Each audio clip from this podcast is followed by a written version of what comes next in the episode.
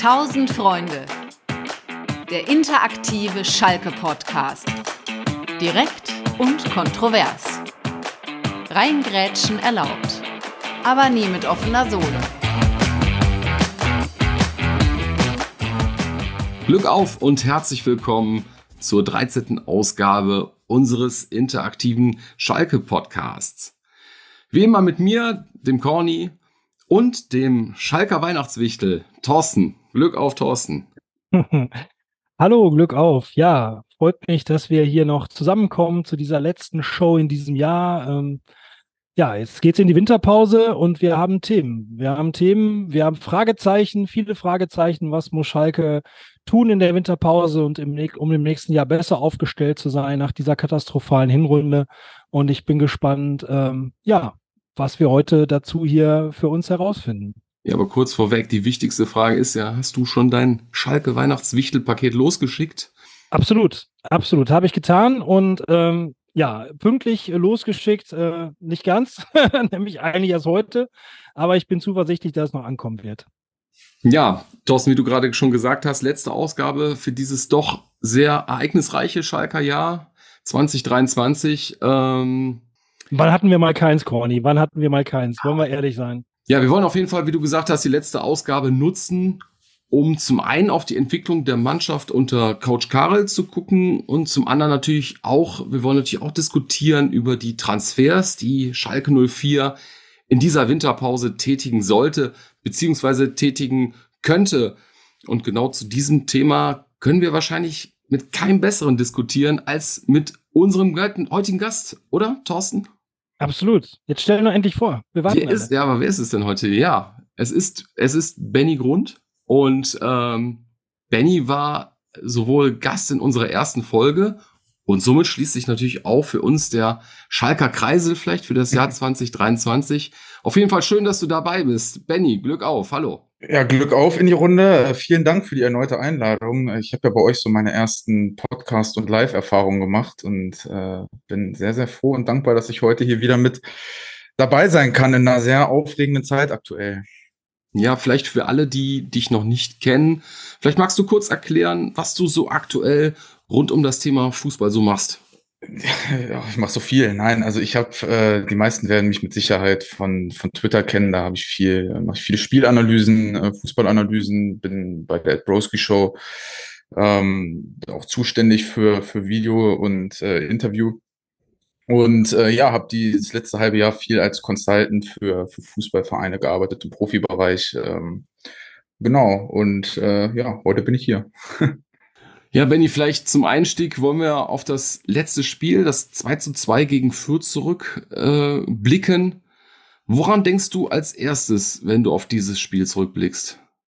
Ich ärgere mich auf jeden Fall, dass man da keine, äh, keine drei Punkte mitnimmt, weil man darf nicht vergessen, Fürth ist natürlich eine Mannschaft, die äh, extrem im Auf, äh, Aufwind war. Also Respekt an Alex Zäuninger, was er da mit der Truppe geschaffen hat dann gern Ende der, der Hinrunde. Und ich muss sagen, dass ich äh, gar nicht überrascht war, aber positiv, doch, doch positiv überrascht, so nennen wir es mal, positiv überrascht, was, was Karel Geretz dann auch mit der, mit der Mannschaft gemacht hat, weil es war ja dann äh, zu Beginn seiner, seiner Amtszeit schon so, dass er mit seinem 3-5-2 einfach extrem über den Kader einmal drüber gefahren ist und dann mal gucken, wie es funktioniert und hat jetzt da einige Dinge äh, verändert, die Mannschaft auch einfach in ein anderes taktisches Konstrukt, Konzept äh, mit, mit reingepackt.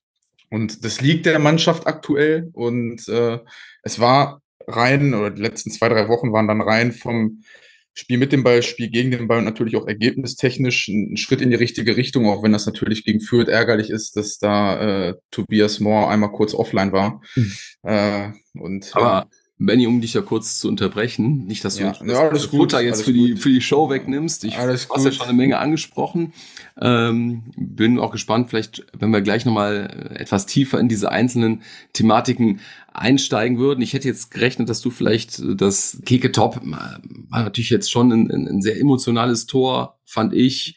Ähm, und natürlich ähm, umso verheerender dann, dass dieser, dieser Ausgleich ganz äh, unglücklich du das, das, das, nein, das, das stimmt. Also äh, auf, der, auf der einen Seite freut es mich natürlich extrem für Keke Top, weil man, man sieht ihm extrem an, wie viel Bock der auf Schalke hat und äh, so, so ein paar Dinge mitbekommen, wie sehr er den Verein auch lebt und äh, deswegen freut es mich für den Jungen unglaublich und ich habe hab auch das Gefühl, dass es in dem Setup auch ganz gut matcht, ne, neben, neben Tirode, es war ja auch lange immer die Frage auf Schalke, können zwei Neuner nebeneinander und ich finde tatsächlich, dass dieses äh, Tirode-Top-Ding vorne drin, äh, das, das funktioniert schon ganz gut. Warum gelingt es denn so einer Mannschaft wie Schalke so selten zwei gute Halbzeiten zu spielen? Also zumindest konstant irgendwie zwei gleiche Halbzeiten zu spielen. Also mir fallen jetzt auf Anhieb gar nicht so viele Spiele ein, wo wir wirklich sagen können, dass wir da 90 Minuten lang durchperformt haben. Ich glaube, das äh, liegt also liegt A daran, weil Schalke natürlich auch einen extrem unausbalancierten Kader hat. Also Fußball ist ja ein bisschen wie Rasenschach. Das heißt, im Endeffekt ist es ja so, dass der Trainer stellt um, es verändern sich Dinge im Spiel und Schalke ist natürlich aktuell auch aufgrund der Kaderkonstellation nicht in der Lage, auf jede Situation, äh, das heißt, äh, nehmen wir mal das Fürth-Beispiel, dass die dann einfach per se die Schlagzahl gegen den Ball ein bisschen erhöhen, dass Schalke dann da äh, zum Beispiel spielerische Lösungen gegen findet. Also dann wird dann der Druck irgendwann immer höher, immer höher, immer höher. Ähm, dann hast du das nächste Thema, was machst du gegen gegen Teams, die sich erstmal äh, hinten reinstellen, dass Schalke da nicht konstant aktuell in der Lage ist, so einen, so einen tieferen Abwehrblock generell zu bespielen, weil du eben auch gar nicht so die, ähm, die Bandbreite an, an verschiedenen Spielertypen hast. Und dann wird es dann halt über, über 90 Minuten schwierig, ähm, wenn, wenn der Kader einfach so ein bisschen unausbalanciert ist. Würdest du sagen, gegen Fürth war es so, dass äh, Schalke in der zweiten Hälfte schlechter geworden ist? Oder ist es eher so, dass Fürth so eine katastrophale erste Hälfte gespielt hat und hat sich danach auf seine Stärken besonnen? Eine, eine Mischung aus beidem, ne, würde ich sagen. Also es ist ja, es ist ja dann auch immer so ein, so ein Mindset-Ding, würde ich es jetzt mal in Anführungszeichen nennen, ähm, dass du dann vielleicht auch als Mannschaft merkst, okay, das, das gegnerische Team kommt besser rein, wir geraten immer mehr unter Druck und dann erhöht sich natürlich auch die Anzahl an, an, an, an Fehlpässen, an, an Ungenauigkeiten und dann hat, ja, Fürth hat die Schlagzahl erhöht und Schalke wusste dann, sie wussten schon, wohin mit sich, aber es gab dann immer mal wieder Situationen, wo du gemerkt hast, okay, Schalke stößt schon an die Grenzen aktuell vom Gefühl her. Ja, Coach Karel ist ja jetzt seit neun Spielen Trainer von Schalke 04. Mhm. Du hast eben schon über die Entwicklung der Mannschaft gesprochen seitdem. Was ist so das, das Krasseste, was dir aufgefallen ist? Was hat sich äh, seitdem äh, für dich ganz klar geändert? Ja, also was erstmal äh, grundsätzlich sehr, sehr positiv ist, ist, dass Schalke nicht mehr äh, Mann gegen Mann über den ganzen Platz verteidigt, sondern äh, du bist natürlich aktuell in einer Situation, wo du schon versuchst, mit, mit deinen defensiven Abläufen noch das Spiel mit dem Ball vorzubereiten. Das heißt, äh, wenn ich kurz zur Erklärung, so wie Thomas Reisers gemacht hat, Mann gegen Mann orientiert über das ganze Feld verteidigen. Das heißt, äh, wenn, das, wenn du gegen Teams spielst, die das halbwegs clever bespielen, Beispiel HSV, dann muss halt der, der Flügel auch mal einen äh, Innenverteidiger Tiefenlauf machen, um, um das einfach abzusichern. Und ähm, das hat sich unter, unter Karl Gerrit schon verändert, dass man, dass man versucht, deutlich strukturierter Seiten zuzuschieben, ähm, Dinge einfach ja, ein bisschen, bisschen komplexer oder komplexer gegen den Ball zu arbeiten. Es funktioniert aber eigentlich ganz gut. Und was man bei, bei Karl Gerrit schon merkt, er legt schon Wert darauf, dass in den Situationen, wo es funktioniert, auch wo es mit dem Team funktioniert, dass die schon hinten raus Fußball spielen wollen. Also das erste Spiel, was mir da so persönlich einfällt, äh, könnt ihr mir gerne zustimmen oder widersprechen, äh, ist das Nürnberg-Spiel, wo du in der, in der ersten Halbzeit schon gemerkt hast, okay, die Jungs wollen auch hinten raus Fußball spielen, die wollen zocken. Und das ist erstmal grundsätzlich, also flach aufbauen heißt das für mich. Das heißt nicht einfach lang die Dinger vorne reinschlagen, sondern äh, wirklich flach von hinten aufbauen. Das sind erstmal grundsätzlich zwei Dinge, die sich signifikant unter Karel Gerrits verändert haben und die für eine, für eine Gesamtentwicklung langfristig auf jeden Fall super positiv sind. Ja, Mindset hast du eben angesprochen. Das ist ja auch eins der Dinge, die Geratz in seiner ersten PK, glaube ich, benutzt hat. Äh, Thorsten, hast du so als, als Beobachter vielleicht jetzt nicht so taktisch analysiert wie, wie Benny äh, das Gefühl, dass sich da hinsichtlich Mindset äh, was geändert hat bei Schalke 04? Das ist immer sehr schwer, das äh, an, an den, am Spielverlauf oder an den Ergebnissen dann festzumachen. Ne? Das ist immer so eine Sache, wenn äh, Spiele gewonnen werden, war es das geile Mindset und wenn Spiele verloren werden, ja, dann ist irgendwie alles, äh, alles wieder falsch. Ich glaube, das mhm. ähm, ist so ein Ding, das ergibt sich dann und aus der, aus der Sicherheit, was das Spiel angeht, heraus wird man, glaube ich, die Entwicklung sehen. Wie viel dann Mindset ist oder nicht, das kann man, glaube ich, von außen ganz schwer beurteilen. Wenn wir äh, generell über die Kommunikation von Karel äh, Gerrits reden, dann ist da halt sehr auffällig, dass er niemals einen Spieler bislang irgendwie auch nur kritisiert hat. Ne? Der hat in jeder Pressekonferenz jeden Spieler immer in Schutz genommen. Es ist halt egal, um wen es da geht, ob es da um, um Brian Lasme geht, der dann hier und da mal einen Ball verstolpert hat. Jetzt auch äh, Tobias Mohr wird in Schutz genommen. Ja, oder ähm, Henning Matriciani. Henning Matriciani, dem ja auch viel Gegenwind äh, entgegengekommen ist, ähm, der wurde auch immer von ihm verteidigt. Ich glaube, das ist halt einfach sein Ansatz, dass er da ähm, sagt, okay, wir wollen hier ein Team sein, wir, da muss jeder aufeinander aufpassen, jeder muss für den anderen einstehen und der geht da quasi auch voran, was die öffentliche Meinung angeht. Und ich glaube, wir können alle sicher sein, dass der sein Team intern, dass sie die Spieler schon ansprechen wird auf ihre Fehler. Ne? Ich glaube, da muss man sich keine Sorgen machen. Aber nach außen hin äh, verkörpert er halt dieses, diese, dieses Einheitsgefühl, das stellt er dann halt da. Und das finde ich super positiv, ganz ehrlich. Finde ich sehr wichtig. Ich weiß, viele Fans haben das vorher bei Thomas Reis andersrum geschätzt. Ja, also viel, viele äh, Fans sagen dann, äh, wenn so ein Trainer äh, dann mal Tacheles redet, wie man dann ja so schön sagt, ne, der sagt endlich mal, was los ist und so, die fühlen sich dann in ihrer Meinung bestätigt. Das ist natürlich irgendwie ganz nett, wenn man, äh, wenn man selber irgendwie eine kritische Meinung zu irgendeinem Spieler hat und bekommt das mal plötzlich hier von einem, von einem Protagonisten irgendwie bestätigt. Das mag sich ja in dem Moment gut anfühlen, aber ich glaube, für die Mannschaft ist es generell besser, wenn der Trainer da vorne äh, sitzt und ähm, ja, sein Team und sein Kader da einfach verteidigt gegen alles, was da so kommt von außen. Und, und das Spannende dabei ist ja auch, dass man das auch immer ein bisschen differenziert betrachten muss. Also wir haben jetzt über Henning Matriciani gesprochen und einer der Gründe, warum man sich schützend vor den Spieler stellt, ist, äh, weil der Trainer auch weiß, der spielt hier aktuell nicht in seiner Idealposition. Also am Anfang war es dann halt rechter Wingback und da äh, brauche ich niemand, niemandem was erzählen. Henning Matriciani wird in diesem Leben kein Flügelverteidiger mehr. Aber das Einzige, was du dann halt machen kannst, ist daran zu appellieren, wirf alles rein. Es ist ja, also klingt dann immer so ein bisschen abgedroschen, aber es ist ja die Wahrheit. Also wenn Henning Matriciani und äh, sich auf dem Platz zerreißt, dann ist es aktuell das Maximum, was er auf dieser Position leisten kann. Und äh, es ist ja dann, es, es bringt nichts, wenn ich mich hinstelle und sage, äh, der Matriciani ist schon wieder scheiße gewesen und äh, ja, das, äh, da, da, da tust du dem Spieler keinen Gefallen mit. Ich lese übrigens gerade im Chat, dass eine Warnmeldung hinter mir ist. Keine Sorge, das ist nur meine Tactics-Tafel, die äh, sich um 22 Uhr vom Strom trennt. ja, und um, also Matriciani noch zu sagen, ne, er nimmt natürlich dann auch so das Team in die Pflicht, zu sagen, ihr als Team müsst auch irgendwie einen Schutzmantel um ihn raus äh, rumbauen, ne, zu sagen, okay, er hilft uns aus, auf dieser Position aus, wo wir vielleicht nicht gut aufgestellt sind und jeder ist halt äh, wichtig in, in der Mannschaft, dann auch so einen, einen Henning Marzicani mitzuziehen. Und ich fand, das ist in einigen Spielen ganz gut äh, gelungen, in anderen vielleicht nicht, aber man hat trotzdem gemerkt, dass es auch vielleicht ein, ein kleiner Impuls ist, um so ein Team auch irgendwie zusammenzuschmeißen, äh, schmeißen. Äh, absolut richtig und ich glaube, dass man da auch einfach immer bei einer sportlichen Bewertung bleiben sollte. Ich denke, man kann äh, Trainer schon dafür kritisieren. Äh, da war ich auch vorne mit dabei, dass man mit Sicherheit im Kader auch noch andere Besetzungen für diese rechte Schiene gehabt hätte, die in diesen Spielen äh, funktionieren würden. Ähm, ich habe jetzt, also mir fällt spontan Lino Tempelmann ein, den ich da super gerne mal auf dieser Position äh, gesehen hätte. Also äh, von daher kann man das gerne kritisieren, aber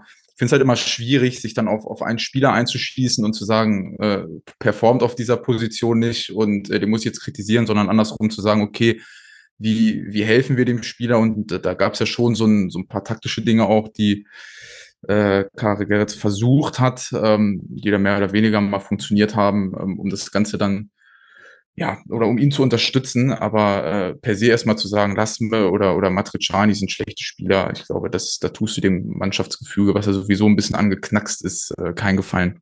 Siehst du Spieler äh, in der Mannschaft, wo du sagst, die haben sich besonders unter Gerards entwickelt, beziehungsweise ähm, ähm, der Stil von Gerards kommt denen sehr entgegen?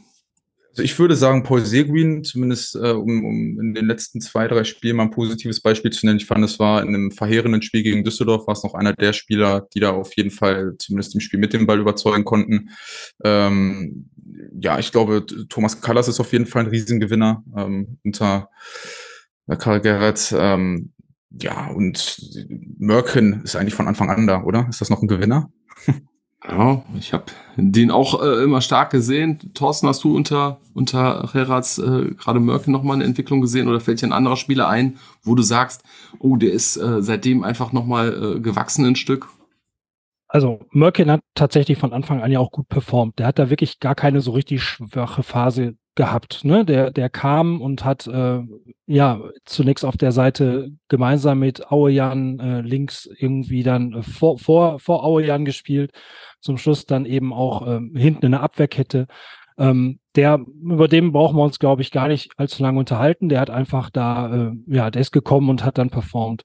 Ähm, Paul Seguin ist halt überall auch schon eingesetzt worden. Und ich habe den Eindruck, dass er jetzt halt äh, in, in dieser Mittelfeld, äh, in dieser, in dieser Raute, beziehungsweise dann halt äh, ein bisschen variabel, bisschen nach vorne auch mehr Impulse setzend, da er jetzt so eine Position gefunden hat, wo er jetzt sich jetzt dann eben auch mal entfalten kann, wo er dann auch mal einen gewissen Impact hat aufs Spiel. Und vorher, ja, also so sehr ich mich darüber geärgert habe, weil das natürlich so ein Spieler ist, den man sich geholt hat von Union Berlin, wo man gedacht hat, okay, der ist jetzt hier für uns derjenige welcher, der uns hier nach vorne reißt. Ne? Das war am Anfang dann schon enttäuschend. Andererseits muss man natürlich auch sagen, du kommst halt in so ein neues Team rein und spielst irgendwie jedes Spiel auf einer anderen Position, wirst mal hier und mal dahin geschickt, ist natürlich auch schwierig. Ne?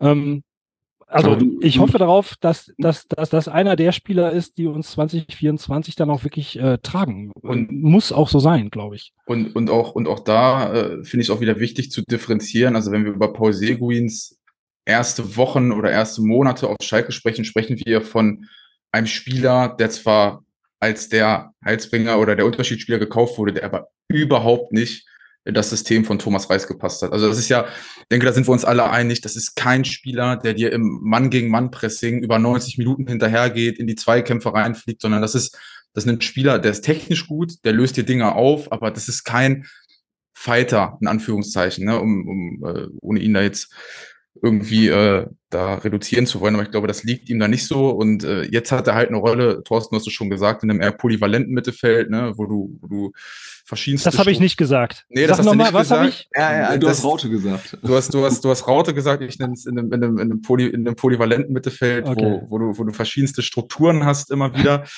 ähm, dass ihm das schon liegt, weil ich glaube, was, was Schalke in den letzten Monaten gefehlt hat, ist ein Spieler, der den Ball auch haben will, tatsächlich im Mittelfeld. Also du hast bei Paul Seguin zumindest in den letzten Wochen das Gefühl, dass der im Mittelfeld präsent ist und sagt, ich möchte den Ball haben und ich möchte was kreieren. Ja, aber da möchte ich mal kurz einhaken. Ne? Also Lino Tempelmann war ja der Spieler davor, der eigentlich immer den Ball gefordert hat und einer auch der einzige eigentlich auf dem Platz, der den wirklich aktiv gefordert hat. Warum ist der jetzt auf einmal so verschwunden? Ich glaube, ich glaube dass Lino Tempelmann äh, tendenziell noch ein bisschen auf der Suche nach seiner richtigen Position ist. Also ich sehe ihn super stark tatsächlich als, als eine Art so, so Box-to-Box, Halbraum, Zehner, gar nicht so als tiefer Sechser, den gibt's aber einfach aktuell in dem, in dem neuen System nicht. Also es ist auch niemand, der, der hinter den Spitzen spielt, aber ich würde ihn jetzt, äh, um es mal auf eine Formation runterzubrechen, nimmst du ein 3-4-2-1, dann ist er auf einer der beiden rechten oder linken offensiven Halbraumpositionen und ähm, ja, da, das, das gibt es einfach aktuell bei Schalke. Deswegen ist er ein bisschen hinten dran, aber ich glaube, das ist auch ein Spieler, der auf jeden Fall in den kommenden Monaten noch kommen kann. Also der, der da, ähm, der da noch reinwachsen kann in die Rolle. Benny, gerade die Frage jetzt nach, nach Raute oder poly, polyvalentes Mittelfeld, ich weiß nicht, wie du es Ist richtig, ist richtig, ja, ja, ist richtig, ist richtig. Okay. ähm, bleib trotzdem mal bei dem Gefraute, da fühle ich mich gerade noch Alles ein gut. bisschen wohler mit. Ja. Ähm, da kam jetzt auch die, die Frage beispielsweise von Alex GE bei Twitter auch auf. Ähm, glaubst du, dass das Rerats in der Rückrunde mit seinem favorisierten 5-3-2 oder 3-5-2 oder wie auch immer spielen wird oder der Mannschaft ihre Viererkette lässt? Äh, wisst ihr, ich finde die, äh, die Frage nach Grundformation auf Schalke ist, die ist ja nicht nur, die ist ja nicht nur irgendwie jetzt aktuell präsent, sondern wenn wir ehrlich sind, schon ein bisschen länger. Also du hast es bei jedem, bei jedem Trainer hast du immer mindestens einmal die Grundsatzdiskussion, soll er Dreier- oder Viererkette spielen? Und man will immer genau das Gegenteil. Immer, ne? es, ist wirklich, es ist immer so. Also das ist wirklich echt krass. Also du hast immer. Aber wir ja. haben ganze Twitter-Accounts, die sich nur mit dieser Frage beschäftigen. Also von ja, daher. Und, und soll ich euch was sagen? Grundformationen im Fußball sind sowas von irrelevant. Es ist wirklich, ich muss um es ganz klar zu sagen, es ist scheißegal, ob du mit einer Dreier- oder Viererkette spielst. Es ist wirklich, es ist komplett irrelevant. Ich glaube, wir sollten mal dahin kommen, dass wir bei Schalke über Prinzipien sprechen für was wollen wir stehen. Und zwar unabhängig davon, ob wir mit Dreier, Vierer oder Achterkette spielen. Mir ist zum Beispiel viel wichtiger, dass man sagt, wo wollen wir Räume öffnen? Wie wollen wir hinten durchdecken? Also für mich ein, ein, ein Spielprinzip ist zum Beispiel, wenn man sagt, wir wollen vorne, der Gegner verteidigt tief, wir wollen mit fünf Mann binden, wollen immer gegensätzliche Läufe haben. Fabian Hürzel hat das letztens sehr gut erklärt. Du hast eine Nettospielzeit von 90 äh, Minuten, davon ist jeder Spieler zwei Minuten am Ball. Das heißt, er möchte im Prinzip von ihm, dass trotzdem auch der Innenverteidiger 88 Minuten aktiv ist, selbst wenn er nicht am Ball ist. Und wenn er nicht am Ball ist, soll er dann halt äh, auf, auf Schlagdistanz zum, zum, zum gegnerischen Stürmer kommen, immer aktiv sein, anspielbar sein, etc. pp. Simpel runtergebrochenes äh, Spielprinzip. Und dann ist es total irrelevant, ob ich mit einer Dreier- oder Viererkette spiele, weil Fußball ist total dynamisch. Das ändert sich ja gefühlt alle zwei Minuten im Spiel. Du reagierst da drauf, wie verteidigt der Gegner. Verteidigt er mit einer, mit einer flachen Fünferkette, da muss ich automatisch meine Außenverteidiger höher positionieren. Äh, spielt dann aktives Pressing, da muss ich äh, über mein Torwart eine Überzahl schaffen. Lass uns darüber diskutieren. Aber ich finde diese, diese, diese grundsätzliche Diskussion, ob Dreier- oder Viererkette, ey Leute, mein Gott, ist total irrelevant. Ja, aber wir müssen diese Diskussion leider beibehalten. ja, alles gut, nicht, klar. Jetzt weiß ich nicht, wie ich das nächste Thema anschlage. alles gut, alles Weil gut.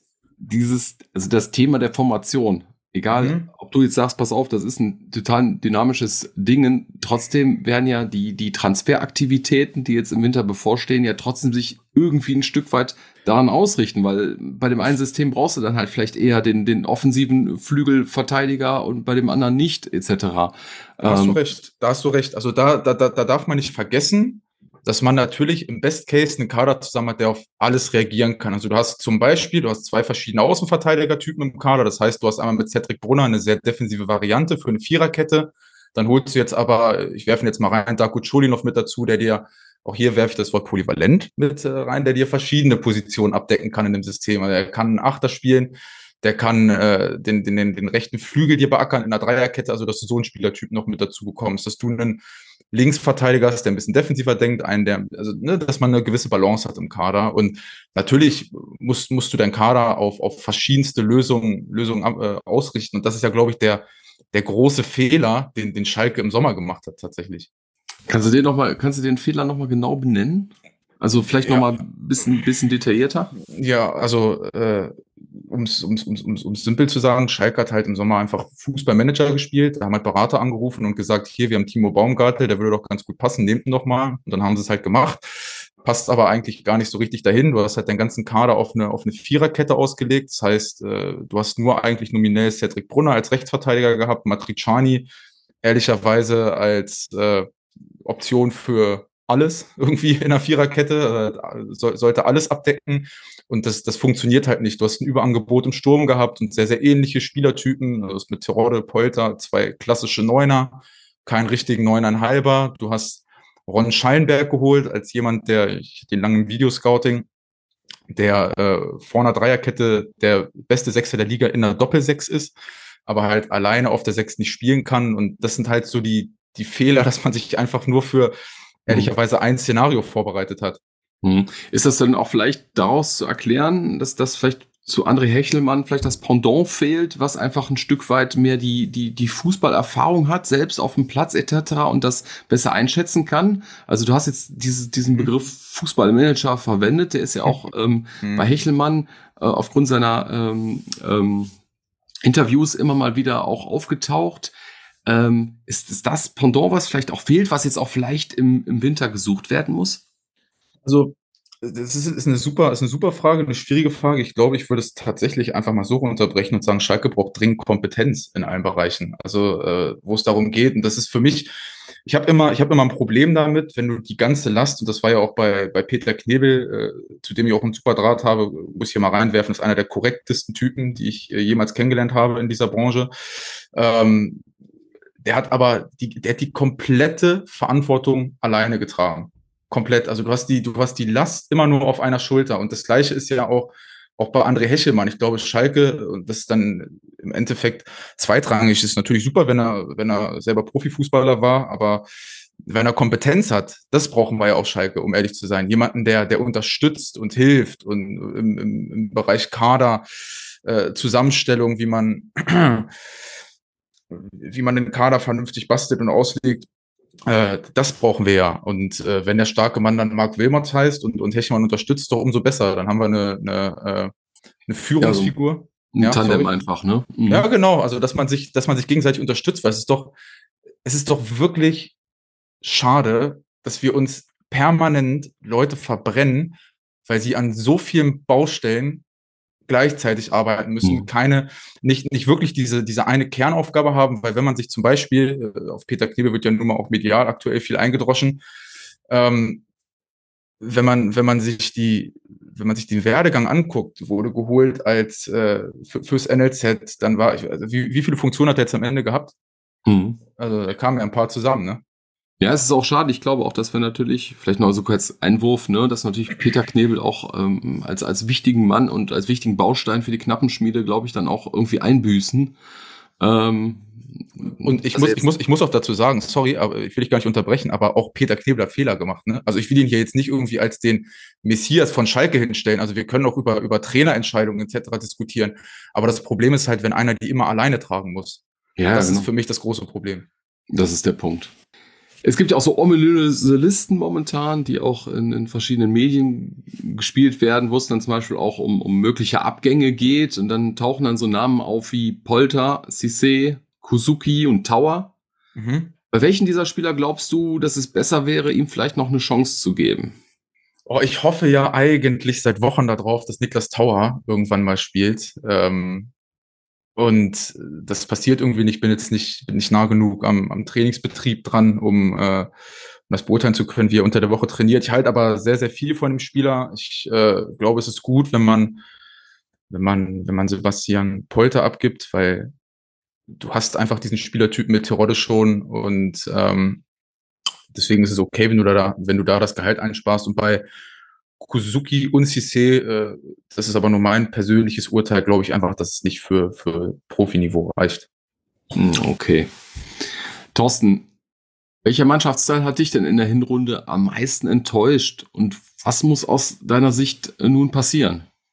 Ähm, ich kann mich daran erinnern, dass wir uns vor der Saison schon darüber unterhalten haben, wie der Kader aussieht. Ähm, und da war eigentlich schon relativ klar, dass die Defensive so die Sollbruchstelle ist, dass halt, äh, dass es Schwierigkeiten geben könnte, wenn in der Abwehr nicht alles so passt, wie es äh, passen sollte.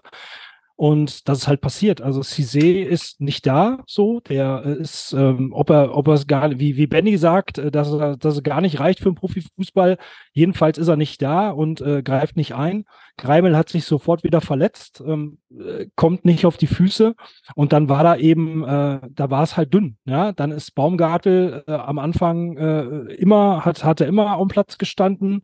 Am Ende jetzt nun mal gar nicht mehr, seit er da, äh, ich weiß nicht, ob es was damit zu tun hat, aber seit dem Vorfall äh, mit seinem Interview auf St. Pauli und dem Trainerwechsel äh, ist er genauso weg wie äh, Thomas Reis. Ne? Also ist genauso wenig zu sehen mittlerweile.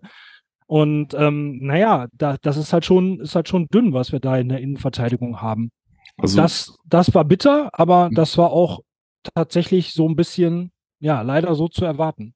Ja, wir haben auch die Frage hier gestellt, auf welcher Position muss Schalke am dringendsten in der Winterpause nachlegen? Und Thorsten, da sind auch einige bei dir. Also das Thema Innenverteidigung äh, 29 Prozent, Außenverteidigung 35 Prozent. Also die, in der, für die Abwehr ähm, sind wir damit bei, bei praktisch zwei Drittel der, ähm, der, der hier Anwesenden, äh, die sagen, dass wir da legen, zulegen müssen. Und beispielsweise äh, Flügel 18 Prozent, zentrales Mittelfeld 6 Prozent und Sturmspritze nur 12 Prozent. Also Ähm, für mich ein überraschendes Ergebnis. Ich hätte jetzt eher gedacht, dass man sagt, ja, hinten ähm, haben wir noch ein bisschen was in, in petto. Wir müssen eher gucken, dass wir vor, nach vorne hin irgendwie den Ball entwickeln können. Benny, überrascht dich das, dieses Ergebnis, dass also mehr als zwei Drittel sagen, ähm, wir müssen äh, weiterhin in der, in, der, in der Verteidigung, in die Verteidigung investieren und dort äh, Baustellen schließen? Ich finde, es ist ein super spannendes Thema, weil ich glaube, man hat sich zum Beispiel, um ein Beispiel zu nennen, von Marcin Kaminski in dieser Saison ein bisschen mehr erhofft, als er dann im Endeffekt auch leisten kann aktuell noch. Also ein Spieler mit, mit großen Verdiensten auch äh, aus, aus den letzten Jahren heraus, aber er ist halt nun mal ähm, aktuell einfach nicht auf dem Niveau unterwegs, was, glaube ich, viele gedacht hätten, was er nochmal leisten kann aus Schalke, vor allen Dingen in der Viererkette nicht. Und auch da wieder differenziert, dass wir für Spielertypen im Kader haben. Du hast natürlich mit Thomas Kadas jemanden, der zumal in einer, in einer Spieleröffnung sehr, sehr limitiert ist. Also das heißt, es ist wirklich ein reiner 1 zu 1, äh, 1 gegen 1 Verteidiger. Und äh, du hast ja gerade gesagt, nach vorne was kreieren und das fängt ja ehrlicherweise an äh, in der Verteidigung. Also da musst du ja zumindest mal einen, einen Spieler haben, der dir das, das Spiel progressiv eröffnen kann. Das heißt, mit dem Ball nach vorne auch ein bisschen was entwickelt, Überzahlen erkennt. Und das, finde ich, fehlt Schalke aktuell schon. Ähm, natürlich gibt es dann auch äh, ja, diese vakante Stelle äh, Rechtsverteidiger, rechter Außenverteidiger, weil auch da Cedric Brunner natürlich ein bisschen limitiert ist. Also würde ich da schon nachlegen und ich sehe aber trotz alledem auch Bedarf äh, nach wie vor noch auf der äh, ja so neuneinhalber Position, also jemand, der um den Stürmer herum spielt, weil ich glaube, es wäre jetzt auch unfair, wenn du, wenn du da Keke Top einfach äh, den Druck auferlegst, dass er das über eine, über eine ganze eine ganze Rückrunde tragen muss. Äh, gut, wir haben jetzt leider im, im, im Sommer Marvin Pieringer abgegeben. Ich würde mal sagen, der hat uns nicht ganz so schlecht zu Gesicht gestanden äh, in der Hinrunde. Und Darf ich ganz kurz reingehen? Ja. Ähm, ähm, wäre Asan Raogo jemand, der diese Position spielen könnte? Oh, ich habe ich hab Asan Udraogo super gerne in diesem Dreier-Mittelfeld auf der, auf der Acht. Also ich, ich gehe mal ganz stark davon aus, dass Schalke äh, dann zu einem, trotz alledem, 3-5-2, weil wir die Frage vorhin hatten, zurückkehren wird. Ähm, also dass man schon, schon mit Dreierkette auch spielen wird. Und da habe ich ihn super gerne auf, auf der linken Acht und bin da mal gespannt, wie sie den Kader nachjustieren. Und du, du hast ja dann auch trotzdem im Ballbesitz die Möglichkeit, aus einer Viererkette zu eröffnen. Du hattest eben schon über Darko Cholinov gesprochen und ähm, was mich so interessieren würde, wir haben ihn ja bereits vor zwei Jahren bei Schalke gesehen, du hast ihn auch damals ja mhm. äh, auch intensiv gesehen wie deine Einschätzung zu ihm ist. Du hast es eben schon angesprochen, aber trotzdem würde ich das gerne nochmal ähm, gegenüberstellen. Ist er ein Stück weit overhyped, weil er sicherlich in so einer Phase bei Schalke war, wo durch den Aufstieg sehr viel Emotionen äh, da waren und auch dieses Zusammenspiel auch persönlich mit Salazar irgendwie auch medial irgendwie gehypt wurde, dass, dass man irgendwie so an diesem Spieler klebt. Weil so rein nüchtern betrachtet, wenn ich zurückgucke, war er ja nur äh, erstmal zweite Wahl und kam erst am Ende der Saison unter Büskens zu seinen Einsätzen. Ähm, aber so in der, in der Retrospektive ist es irgendwie immer so, dass äh, Schulinov der so einer der Aufstiegshelden wäre. ähm, deswegen würde ich das gerne mal gegenüberstellen. Ist es jetzt der, der polyvalente Spieler, wo man einfach sagt, jo, äh, der hat seinen, seinen Weg gemacht, der kann uns super weiterhel äh, weiterhelfen, oder ist es eher die, äh, ja, vielleicht ein bisschen zu overhyped und darüber vielleicht auch die, die Gefahr, dass er dann einfach äh, die Erwartung nicht erfüllen kann. Also mit Polyvalent habe ich ja was losgetreten heute hier. Ähm, Nein, also äh, ich, ich glaube, dass, dass man bei Darko Chuli noch ein bisschen vorsichtig sein muss, weil äh, man darf nicht vergessen, ich weiß, wie lange hat er jetzt nicht gespielt, ein Dreivierteljahr. Und ich glaube auch in der letzten Saison bei Burnley. Glaube im Sommer, ne? Im Sommer, ja. also der hat ja die, äh, vielleicht für alle, die es nicht wissen, er hat ja eine, eine, eine schwere Ver Verletzung gehabt, er hatte eine Blutvergiftung gehabt. Ja. Ähm, ich meine, die hätte er sich im Sommer zugezogen, wenn ich mich äh, recht erinnere. Ähm, und äh, ja, da war lange noch nicht klar, ähm, wie es danach weitergehen würde, aber er ist jetzt auf dem Weg der Besserung. Ähm, aber ich glaube, die Situation ist, dass ähm, seine aktuelle Mannschaft ihn ja verleihen möchte, weil sie aktuell keinen Platz für ihn haben. Ne? Ist, ist richtig, also er spielt natürlich auch bei oder hat bei Burnley in der Mannschaft gespielt, die sehr, sehr ballbesitzlastig ist, äh, mit Vincent Kompanie als Trainer. Ähm, also ich, ich finde es schwierig. Also ich habe immer, ich habe immer das Gefühl, dass eine, dass, dass ein zweiter Versuch bei einem, bei einem Verein, wo man schon war, eigentlich immer zum Scheitern verurteilt ist, wenn man so, so Erwartungen hat, die ein Spieler meistens gar nicht erfüllen kann. Und wir wissen ja alle selber, wie das auf Schalke ist. Da ist es dann mit den Emotionen zu dem Spieler du hast gerade schon gesagt, Aufstiegsheld und hat dann auch in der, in der Rückrunde gut performt damals. Ähm, dass es vielleicht ein bisschen unfaire Erwartungen sind. Also ist natürlich ein Spieler, der, der Schalke weiterhilft, weil das auch ein Spieler ist, der mal 1-1 auflösen kann. Also der dir, äh, der dir Raum, Raum gewinnend mal äh, ein Mittelfeld, ein gegnerisches Mittelfeld überbrücken kann. Aber das ist halt auch, das ist niemand, der dich trägt am Ende der Saison. Also es ist, äh, der kann dir in gewissen Spielen Unterschiedsspieler geben, aber äh, definitiv nicht äh, nach einem Jahr keiner. Der hat ja bei Burnley auch äh, schon in der Aufstiegssaison gar keine Rolle gespielt. Und äh, wenn du nicht im Spielrhythmus drin bist und aus so einer, so einer schweren äh, ja, Blutvergiftung kommst, dann ist das halt tendenziell schwierig. Also ich würde da gar nicht all in gehen bei so einem Transfer. Zu der Frage, ähm, wer einen trägt, ne? Ähm, ich habe so ein bisschen das Gefühl, dass Schalke immer sehr auf Hoffnung baut. Also es ist halt ja. so, man holt dann so einen Schulinov, ähm, man weiß nicht so genau, wie sehr ist der dann im Saft oder wie sehr kann der wieder in den Saft kommen. Ähm, und hofft dann darauf, dass so ein Spieler einen trägt. Ähm, andererseits äh, haben wir gerade über Uedraogo gesprochen das ist halt ein ganz junger Typ, ja. Also man muss sich über jedes Spiel freuen, wo der richtig gut performt. Aber wenn er dann halt mal nicht performt, kann man ja auch nicht davon ausgehen, dass derjenige, dass der nun der ist, dem ich äh, das anlasten darf oder so. Das darf ja irgendwie nicht wahr sein. Also so ein junger 17-Jähriger, da ist äh, jedes, jede, jede Finte dem Platz ist einfach nur zum Freuen da. Ne?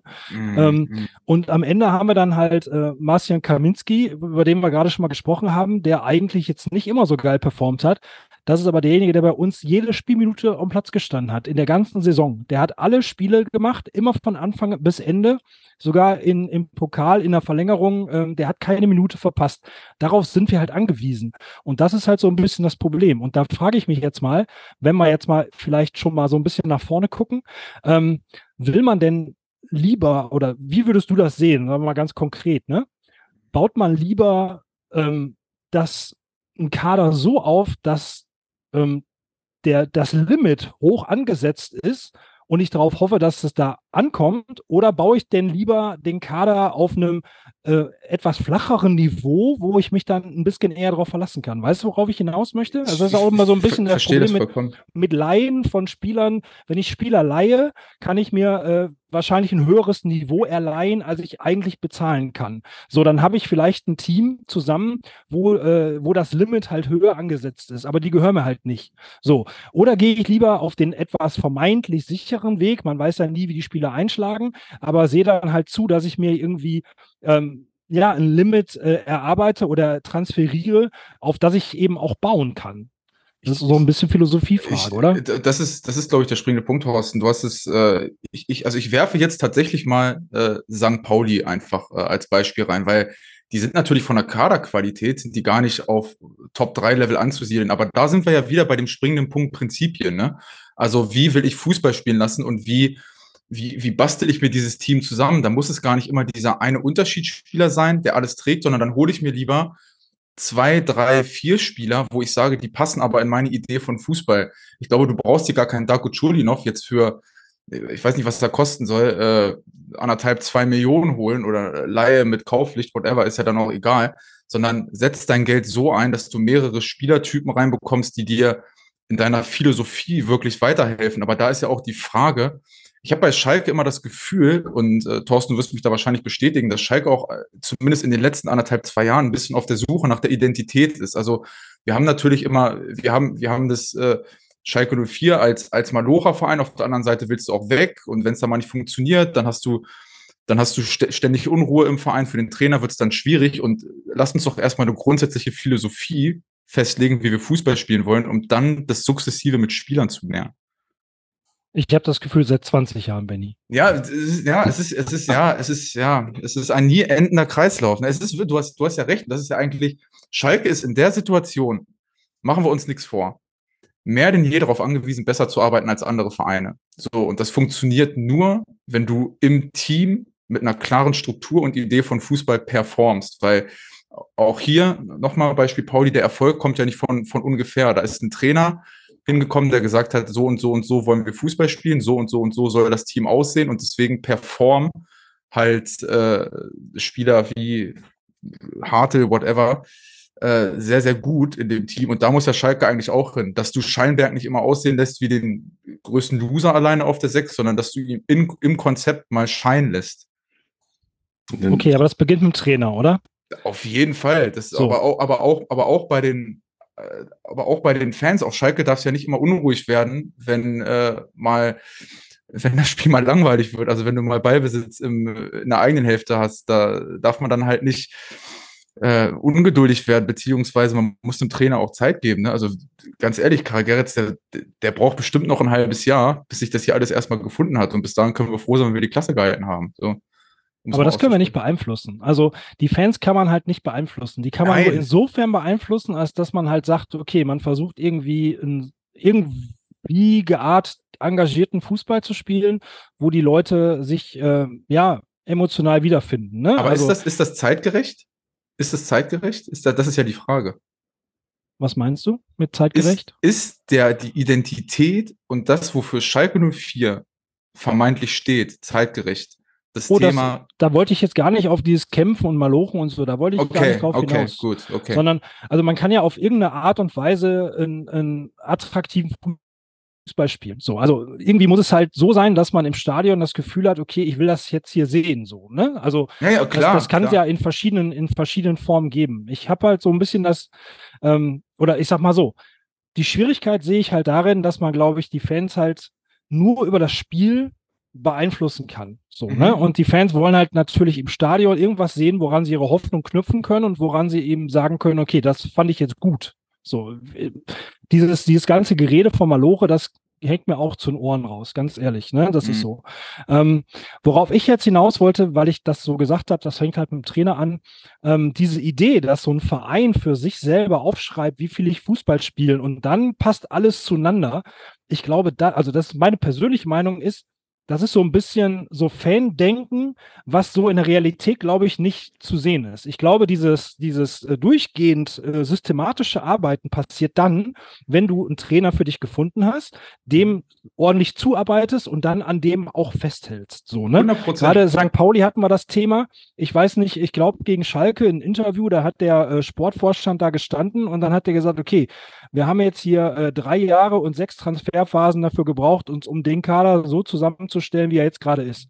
Und ähm, als der Satz da fiel, dachte ich, okay, das müsste jetzt mal jeder Schalker hier gehört haben. Ja, ne? ja, klar. Das dauert halt alles so ein bisschen. Ne? Und bei uns ist halt so, du hast halt keinen Erfolg und dann schmeißt du den Trainer wieder raus und dann holst du den nächsten Trainer und der nächste Trainer denkt wieder ganz andere Dinge als der, als der vorherige. Und plötzlich hast du wieder einen Kader, der ja wahrscheinlich erstmal nicht zu dem neuen Mann passt.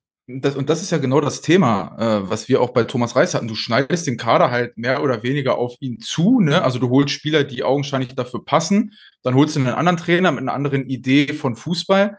Und das ist mir alles immer ein bisschen zu kurzfristig gedacht. Ich glaube, dieses Thema kurzfristig denken und wo wollen wir langfristig aber eigentlich hin, das, das, das passt bei Schalke einfach nicht so richtig zusammen, weil du müsstest dich jetzt eigentlich ganz klar für den neuen Trainer positionieren in der Kommunikation, in der Art und Weise, wie Fußball gespielt wird und dann eben sagen, sukzessive das Ganze verbessern mit Spielern. Und ob dann Darko Chulin, es kann ja auch sein, dass äh, Karl Gerritz eine ganz andere Idee von Fußball nochmal für die Rückrunde hat und Darko Chulinov der Perfect Fit ist dafür. Das kann alles sein. Aber erstmal für sich herauszufinden, wofür stehe ich langfristig und nicht, was, was mache ich hier, um kurzfristig mal die Brände zu löschen. Und ich weiß, auf Schalke ist aktuell, es brennt, wie immer. Und äh, du musst gucken, dass du dieses Jahr die Liga hältst, aber du musst ja trotzdem auf der anderen Seite auch schauen, wie kann ich das ganze Ding hier langfristig entwickeln, weil machen wir uns nichts vor. Schalke ist darauf angewiesen, nochmal besser zu arbeiten als jeder andere Verein aktuell.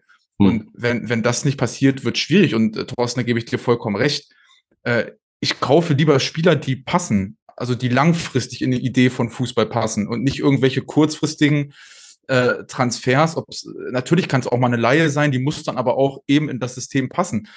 Niklas Tauer, äh, so eine Laie brauche ich auf Schalke nicht nochmal, einfach nur um einen Spieler aus der ersten Liga zu leihen, der dir dann augenscheinlich weiterhilft. Das braucht kein Mensch nochmal.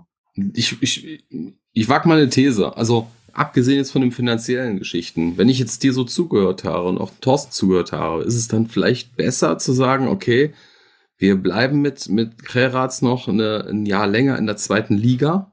Klar. Etwas entwickeln zu können, was dann auch die Substanz hat, um beispielsweise bei einem möglichen Aufstieg dann äh, zu Aber funktionieren. Das, das, kann man doch gar nicht entscheiden. Also du tust gerade so, als wie wenn wir uns das aussuchen dürften. Nein, also ja, wir, wir versuchen natürlich jedes Spiel zu gewinnen. So. Und wenn wir jedes Spiel gewinnen, steigen wir halt auf. So. Also das ist ja nicht so, dass man dann sagt, oh komm, jetzt wir bleiben doch lieber noch in der zweiten Liga. Draußen, aber die Frage ist ja einfach nur, kommt das, kommt das dem, was Benny auch gerade gesagt hat, entgegen? Zu sagen, man, ich muss irgendwas entwickeln und möchte etwas langfristig entwickeln, weil es natürlich so ist, dass man im Aufstieg du wieder ganz andere Ansprüche an den Kader stellen kannst und Dinge, die sich vielleicht gerade entwickelt haben, schon wieder aufgebrochen werden müssen, äh, äh, weil man einfach ja anders einkaufen muss. Oder Benny?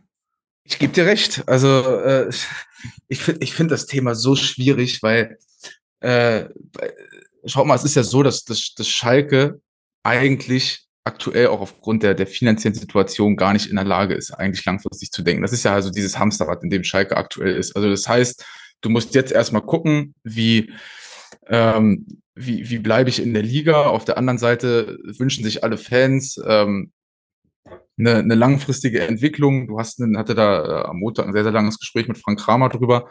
Und äh, du, du, du musst jetzt einfach dahin kommen, dass du diesen Step gehst und langfristig denkst, weil korrigiert, also korrigiert mich gerne, aber vom Gefühl her hast du jetzt ja erstmal das, das, das Gröbste geschafft im, äh, im, im Thema Abstiegskampf. Also du bist jetzt nicht mehr so akut gefährdet. Und jetzt kannst du schon in die Planung reingehen und sagen, sukzessive das mit dem Trainer auch planen und auf die Idee zuschneiden. Und am, also am schönsten wäre es ja, hm. am schönsten wäre es ja, wenn du vom Verein eine Linie hast und den Trainer danach aussuchst und nicht immer einem Trainer zuarbeitest.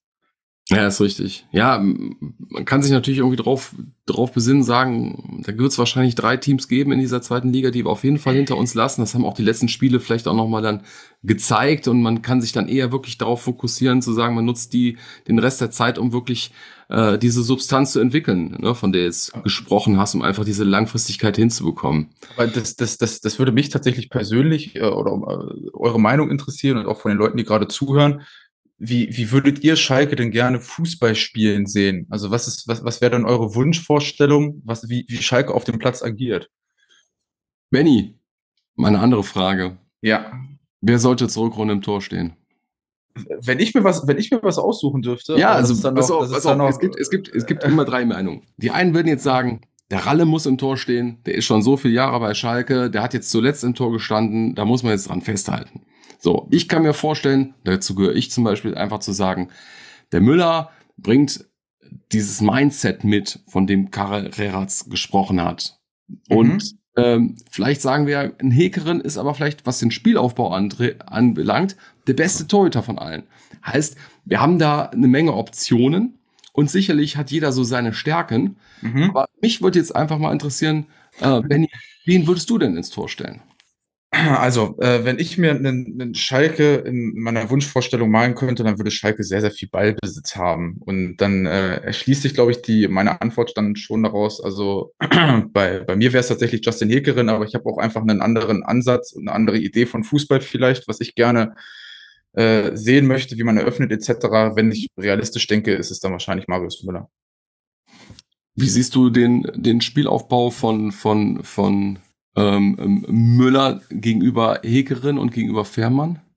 Also Marius Müller ist äh, typisch Lautern äh, Torwartschule, so ein bisschen. Also wenn man sich die letzten Jahre anguckt, halt ein überragender Shotblocker auf der Linie, also der einfach die Kern, das Kerngeschäft des Torwartspiels hat er halt drauf. Also der ist im Eins gegen Eins, ist der bockstark, der ist, äh, was das Tor einfach klein halten für den Gegenspieler angeht, ist der überragend. Ähm, aber halt im Spiel mit dem Ball, das ist halt kein typischer Spieleröffner, ähm, der dir wirklich dann auch mal Raum überbrückt, flach mit dem Ball, sondern dann halt, wenn es dann ein bisschen, bisschen druckvoller wird, die Dinge auch lang schlägt, was ja per se erstmal nicht, nicht schlimm ist. Du musst dich halt nur committen, für welche Art äh, und Weise von Fußball möchte ich stehen.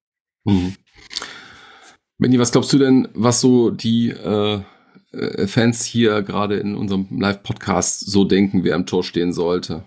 ja, was glaubst das du? Ist eine, ist eine schwierige Frage. Ich glaube, dass viele auch aufgrund, muss man ja wirklich sagen, äh, einer der Gründe, warum Schalke ein paar Punkte mehr, die Punktzahl überhaupt auf dem Konto hat aktuell ist Marius Müller, weil er einfach super viel äh, Schalke den Arsch gerettet hat, äh, zumindest in den gefährlichen Situationen. Deswegen glaube ich, hat er einfach äh, zu Recht auch viel Kredit bei den Fans und ich kann mir auch vorstellen, dass der Großteil sich wünscht, dass er wenn fit und auch wenn wieder in der Form, ne, da ist ja auch immer noch so, so ein Fragezeichen dahinter, wenn jemand aus einer längeren Verletzung kommt, dass er dann auch wieder im, im Tor steht. Hm. Also ein Viertel sagen Fährmann, zwei Drittel sagen Müller, also 63 Prozent sagen Müller und nur 13 Prozent sagen Hekerin. Ähm, Oha. Oha. Ja. Justin Hickerin hat er einfach auf der Linie nicht wirklich überzeugt. Ne? Ja, ja. Also ich meine, äh, man hat halt schon gesehen, dass er sich sicherer fühlt beim Anspiel. So, er ist gut anspielbar auf dem Platz, äh, steht hoch und so ist dann schon der äh, Torhüter, der halt mitspielen kann und möchte. Aber er hat natürlich auf der Linie so ein paar Dinger gehabt, die dann eben drin waren. Und im Endeffekt will man dann halt erstmal da einen Torwart sehen, der solche Sachen erstmal hält. Ne? Vollkommen richtig. Also deswegen war es mir nochmal wichtig zu sagen, das ist halt meine grundsätzliche Überzeugung und Idee, wie ich gerne Fußball spielen oder wie ich mir das auf Schalke vorstelle, wie ich gerne Fußball spielen lassen würde.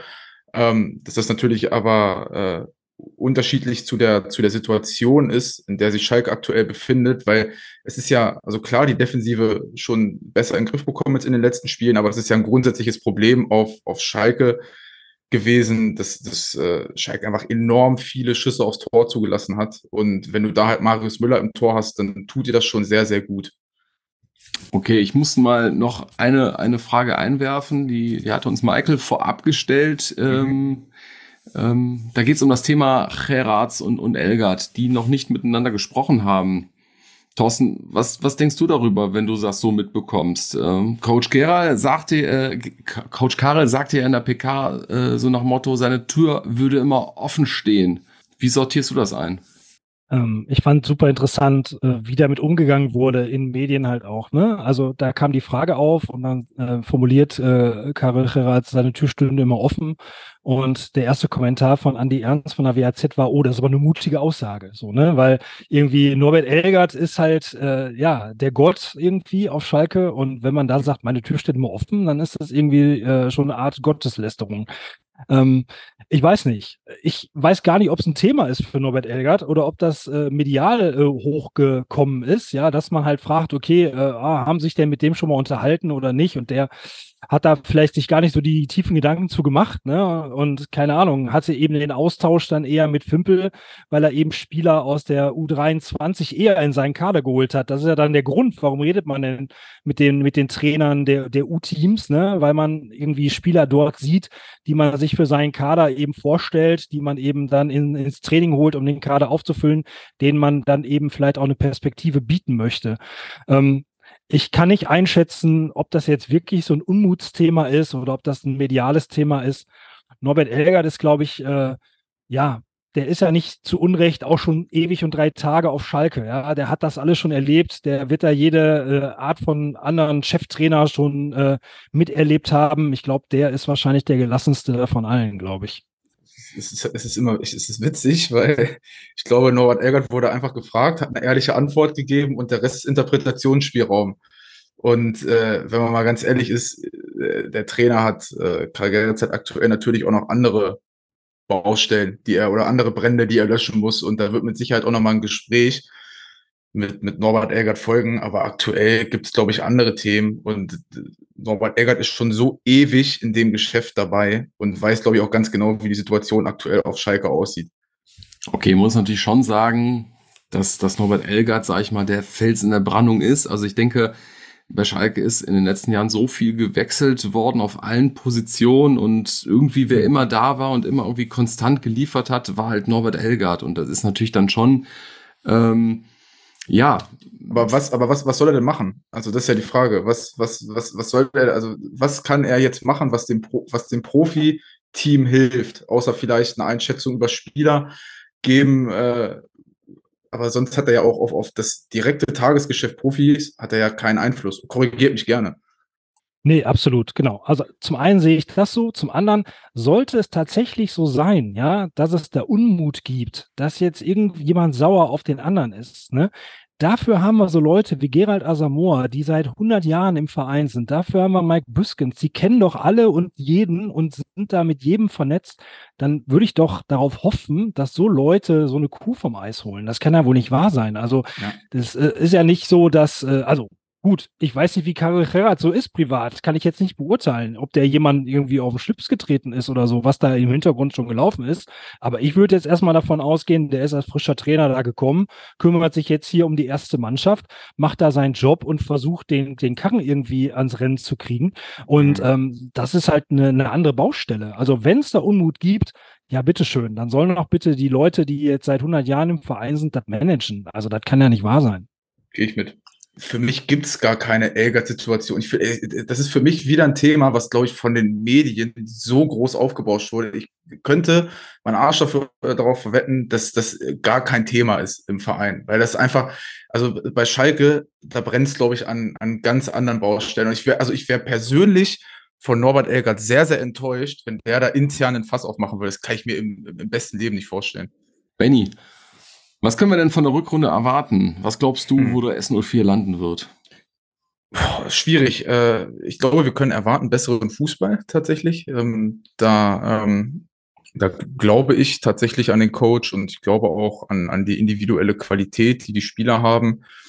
Ich glaube, dass wir ein gefestigteres Schalke 04 wiedersehen mit, mit weniger mit weniger Gegentoren, mit einem deutlich strukturierteren Ablauf und äh, tippe mal da drauf, weil die Liga, das, das darf man nicht vergessen, wie viele, ich will jetzt hier kein Fass aufmachen, aber wie viele Schal Punkte hat Schalke nach oben? Das ist überhaupt nicht, das soll jetzt nicht die Zukunftsprognose von mir sein, dass Schalke oben nochmal angreift, aber die Liga ist ja super eng beieinander. Ja, ja. Ne? Das, ist, das ist. Der Hammer wäre ja gewesen, ich glaube, wenn wir gegen Fürth gewonnen hätten, also wenn wir das Ding 2-1 irgendwie nach Hause gebracht hätten, äh, dann wäre Fürth auf Platz drei gewesen und ich glaube, wir hätten einen Rückstand von sechs Punkten gehabt ja. auf Platz drei. Ja, klar, es ist natürlich, natürlich eng. Ähm, man muss natürlich auch dazu sagen, dass wir bisher noch nicht geschafft haben, in dieser Saison mal eine Serie hinzulegen. Ähm, und die wirst du auf jeden Fall benötigen. Und das ist auch genau das, was ähm, hier auch unsere Umfrage äh, vorher ergeben hat. Äh, null äh, Prozent glauben nämlich, dass, dass Schalke unter den ersten drei landen wird. Ähm, trotzdem sagen 69 Prozent, das ist, äh, ist eine deutliche Mehrheit, Platz vier bis acht und ähm, Platz neun bis 15 erwartet ein Viertel äh, der hier Zuhörenden und sechs Prozent äh, rechnen auch mit dem Abstiegsplatz, also egal ob Relegation oder direkter Abstieg. Ich glaube, du kannst zufrieden damit sein in dieser Saison, wenn du im Mittelfeld der zweiten Liga dich befindest und alles andere ist Add-on, ist Bonus. Und äh, ich glaube, das ist aktuell so das Realistischste, dass man sagt, wir, wir gucken erstmal, dass wir im, im gesicherten Mittelfeld irgendwo landen und was sich dann daraus ergibt, wie andere Teams performen, kannst du sowieso nicht beeinflussen. Und äh, ich glaube, es geht dann erstmal darum, dass die Mannschaft vernünftig auf, mit einem klaren Konzept auf dem Platz performt. Ich glaube auch, dass es ähm, für den Trainer eine ganz, also aus seiner persönlichen Sicht eine dankbare Situation war, wie er gekommen ist. Ne? Er hat Schalke 04 ganz unten übernommen, ähm, kann jetzt halt, wenn er es schafft, die Mannschaft so zu stabilisieren, dass sie am Ende in, im Mittelfeld landet, ist das erstmal schon ein Erfolg, so, und dann kann mhm. er von da aus den nächsten Schritt machen. Ich glaube, es ist immer ganz gut für einen neuen Trainer, wenn du siehst, okay, du hast ein Team, das hat ein Potenzial, so, ne, ähm, da kann man was, da kann man was draus machen.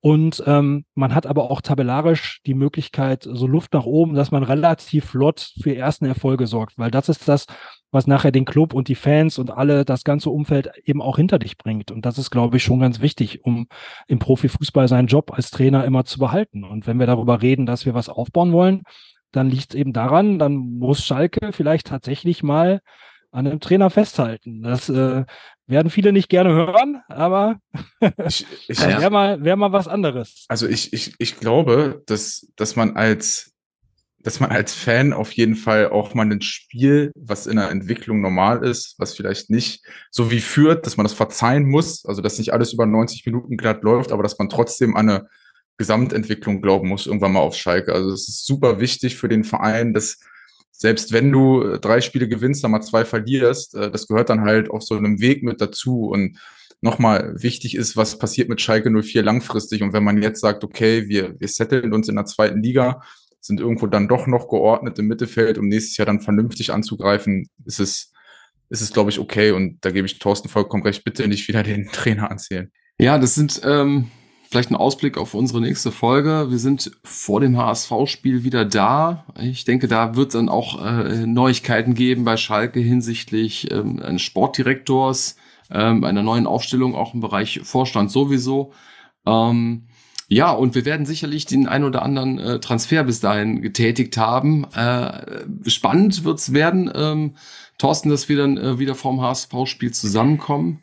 Ähm, aber noch mal eine andere Sache.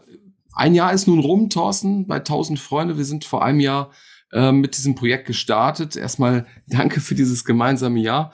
Wie blickst du darauf zurück? Ja, mit viel Spaß tatsächlich. Und es ist ja schön, dass wir den Benny hier haben, der auch in der allerersten Folge dann schon dabei war, äh, gemeinsam mit Andy Müller äh, in der Auftaktfolge. Ähm, ich hader nach wie vor, dass unsere jetzige Folge die Folge 13 und nicht die Folge 12 ist, aber das ist so ein internes Ding hier bei 1000 Freunde.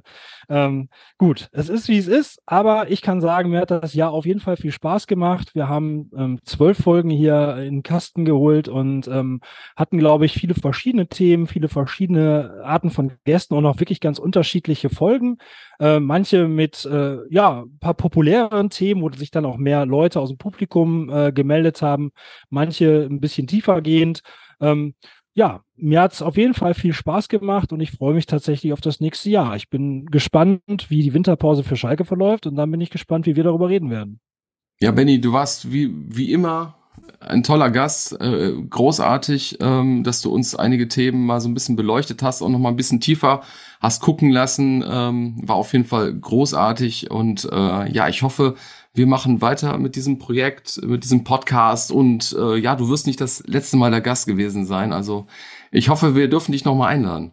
Ja, auf jeden Fall. Äh, für mich eine große Ehre, dass ich äh, sowohl in der ersten Folge als auch jetzt äh, mit dabei sein durfte. Es ist ein super Projekt, also bitte macht weiter damit. Ich glaube, es tut vielen Schalkern sehr, sehr gut, die, die Arbeit, die ihr macht und immer ein großer Spaß mit euch über unseren Verein zu sprechen. Ja, vielen Dank. Ähm, da mag ich direkt nochmal an alle sagen hier, äh, wenn euch das auch gefällt, wenn ihr Spaß daran habt und hier gerne zuhört, dann empfehlt uns gerne weiter.